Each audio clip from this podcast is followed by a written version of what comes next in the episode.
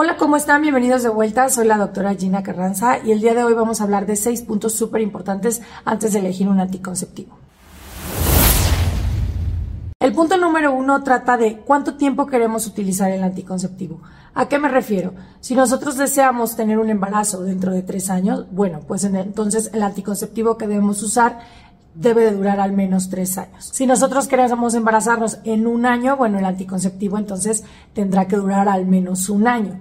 Entonces, todo dependerá de en qué momento querramos ya embarazarnos. Si nosotros no tenemos en nuestros planes embarazarnos pronto o a lo mejor en un lapso de 10 años, bueno, entonces el anticonceptivo deberá de ir acorde a ese deseo. Sin embargo, un punto súper, súper importante, deseamos o no deseamos eh, tener un bebé en este momento, pero tenemos una vida sexual activa, nosotros tenemos que cuidarnos porque el embarazo pues puede llegar en cualquier momento. ¿Qué tan buenos somos tomando pastillas? ¿Qué tan buenos somos poniéndonos inyecciones? ¿O qué tan buenos somos cuidando el parche? ¿No? Eh, hablé de estos tres porque son ejemplos de anticoncepción y es muy importante identificarnos como pacientes cuál es el anticonceptivo que más nos conviene. Porque definitivamente si somos pacientes que olvidamos las pastillas, pues bueno, sabemos que es un anticonceptivo al cual vamos a fallar. En estos casos, cuando los pacientes no tienen adherencia a los medicamentos, un anticonceptivo de larga duración es la opción. El tercer punto es conocer todos los métodos anticonceptivos. ¿Y de qué manera vamos a encontrar todos los métodos anticonceptivos? Pues acudiendo con un especialista. El experto en anticoncepción es el único que nos va a poder eh, ayudar a identificar cuáles son todos los métodos anticonceptivos. Y vamos a hablar del siguiente punto, que es conocer absolutamente todos los pros y los contras de los anticonceptivos.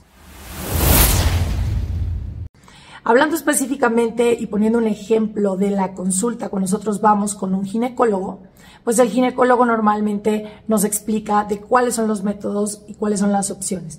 Dependiendo de lo anterior, que ya hablamos de en qué momento queremos embarazarnos y cuál es nuestro apego, pues entonces el médico irá definiendo cuáles son los anticonceptivos eh, que nos están conviniendo más a nosotros e irá descartando también a su vez los que definitivamente no se consideran eh, buenos métodos anticonceptivos para nosotras. Entonces, ya que se identifique cuáles son los que más nos van en ese momento, ahora sí, conocer absolutamente cuáles son las contraindicaciones, cuáles son los pros, cuáles son las ventajas, cuáles son las desventajas y los efectos adversos de estos anticonceptivos. Justamente hablamos eh, hace algunos días de un caso de una paciente súper desafortunado en el cual se le aplicó un anticonceptivo y los invito a ver el video, dejamos el enlace aquí arriba para que lo vean. Eh, chequen el caso, la verdad es que fue bastante desafortunado y es por eso tan, tan, tan importante que nosotros conozcamos todos los efectos adversos, qué es lo que debemos esperar de cada anticonceptivo, cada cuánto tenemos que revisarlo, si tenemos que suspenderlo, si tenemos que cambiarlo, si tenemos que hacernos algún estudio antes de... Todo eso nos lo irá diciendo el médico ginecólogo eh, y en caso nosotros también tenemos que ser proactivos. En caso de que no nos lo esté mencionando, pues entonces nosotros como pacientes debemos de ser responsables al tener esta información de preguntarle al médico, necesito hacerme algún estudio, es importante revisar mi cavidad uterina, no hay que revisar mis ovarios, eh, hay algo que se pueda hacer extra para conocernos muchísimo mejor e identificar los riesgos a los que estamos expuestos. ¿Cuáles son los factores de riesgo que tengo como paciente al ponerme eh, un anticonceptivo? ¿Soy paciente de riesgo eh, por alguna enfermedad que padezca? ¿Yo eh, corro el riesgo de que este anticonceptivo me genere algún problema mayor? Las pacientes que se encuentran en mayor riesgo son las pacientes, por ejemplo, que tienen enfermedades reumáticas, como son el lupus eritematoso sistémico, la artritis reumatoide, y dermatitis.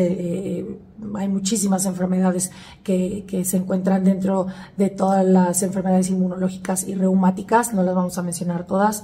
Otras enfermedades son las metabólicas como la diabetes, la, hipertensión, la obesidad, la dislipidemia, el hígado graso. Otras situaciones también como las discrasias sanguíneas, que son enfermedades de la coagulación o de la sangre propiamente. Puede haber defectos de factores de la coagulación o antecedentes de sangrado abundantes, todo esto debemos de hacérselo saber al médico. En otras ocasiones nos enfrentamos con pacientes con alteraciones eh, o con enfermedades neurológicas, con enfermedades mentales, depresión, epilepsia, ansiedad es muy importante identificar esto antes de iniciar un, anticonceptivo porque probablemente la paciente requiera de tratamiento psicológico o de un apoyo psicológico al mismo tiempo de usar el anticonceptivo. Pareciera eh, tal vez algo eh, completamente fuera de nuestro conocimiento y algo que nos pareciera totalmente innecesario, pero sí existen algunos anticonceptivos que tienen cierto eh, porcentaje de riesgo de presentar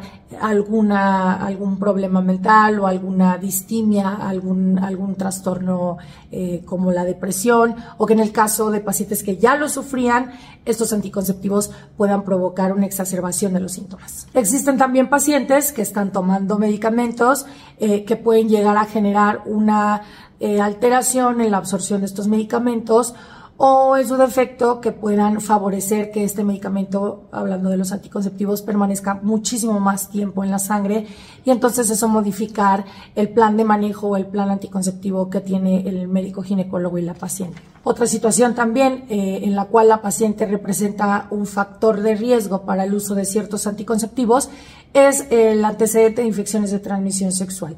Eh, dentro de las infecciones de transmisión sexual, pues sabemos que eh, debemos evitar ciertos anticonceptivos en el caso de que presentemos una enfermedad eh, de transmisión como es el herpes o como es el virus de papiloma humano u otras enfermedades de transmisión sexual que solamente con métodos de barrera vamos a poder apoyar al método anticonceptivo que, nos va a ayudar en, mayor porcentaje.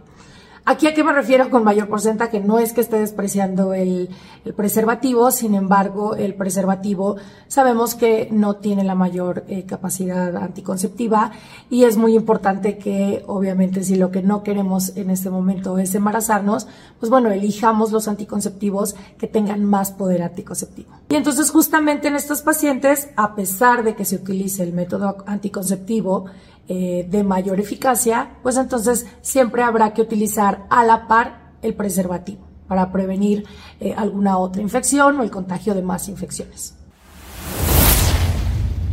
Por último, es muy, muy, muy importante que identifiquemos qué grupo de pacientes somos, porque existen pacientes que son adolescentes, hay pacientes que se encuentran entre los 20 y los 30 años, 30, 40 y por arriba de 40.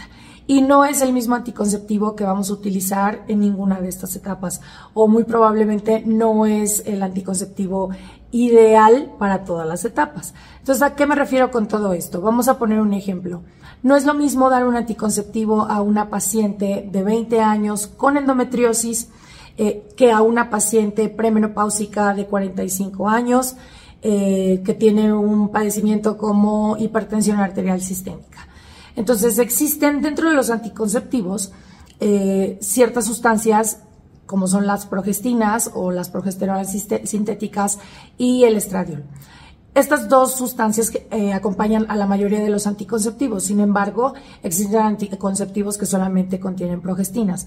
Entonces, cada progestina tiene una función especial para cada tipo de paciente.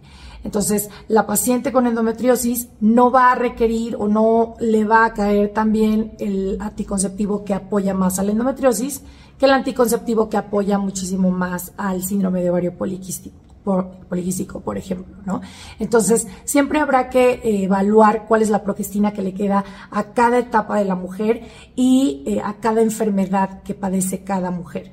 Eh, en el caso, por ejemplo, de las pacientes que son premenopáusicas, se solicita o, se recomienda que la cantidad de medicamento, especialmente hablando del estrógeno, sea una cantidad mucho más suave o que sea un estrógeno mucho más natural que el que se utiliza en pacientes en la eh, adolescencia o en una edad de entre 20 y 40 años. Y bueno, esto fue todo por el video de hoy. Espero que les haya parecido un buen material. Eh, espero haberme explicado de forma eh, adecuada. En caso de que tengan dudas o preguntas, por favor déjenlos en los comentarios. Suscríbanse al canal y no lo olviden, ayúdenos a cambiar el mundo, compartan la información. Quería comentarles también que ya tenemos activada nuestra clínica en línea, Clínica Cares. Eh, nos pueden encontrar en clinicacares.com.mx para agendar alguna consulta. Principalmente atendemos los temas de salud de la mujer y también, por supuesto, consulta general. Si tienen alguna duda, alguna consulta, aquí en clinicacares.com.mx nos pueden encontrar.